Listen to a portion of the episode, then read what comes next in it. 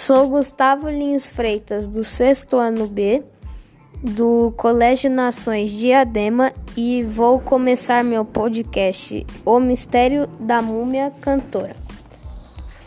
Aspecto da cultura do Egito Antigo continua presente até hoje.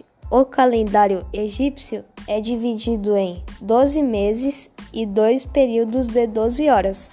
Isso é uma invenção egípcia.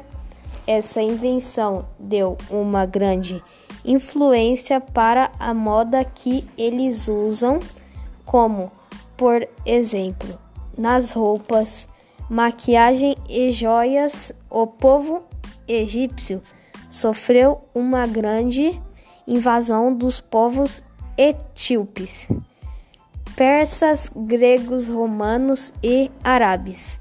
Mas no século XX estabeleceu novamente sua autonomia.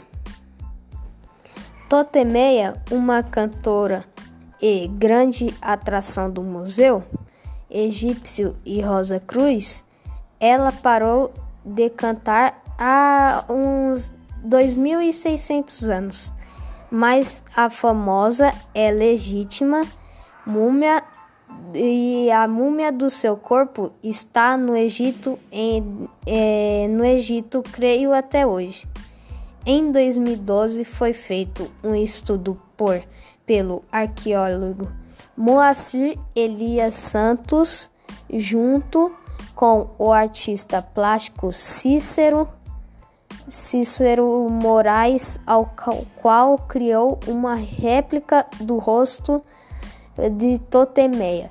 Para se ter ideia de como era seu rosto naquela época, estima-se que ela morreu com uns 25 anos de idade na batida do Olundum no Brasil.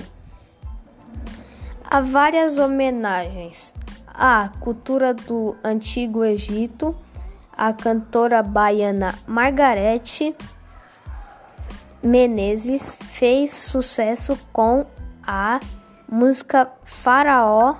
A música é Decomposição de Luciano Gomes dos Santos e em 1987 o Carnaval de Salvador escolheu o Egito como tema de seu desfile. Um instrumento muito, muito mesmo usado pelo povo do Antigo Egito era a harpa de mão. Eles também adoravam os jogos de tabuleiros.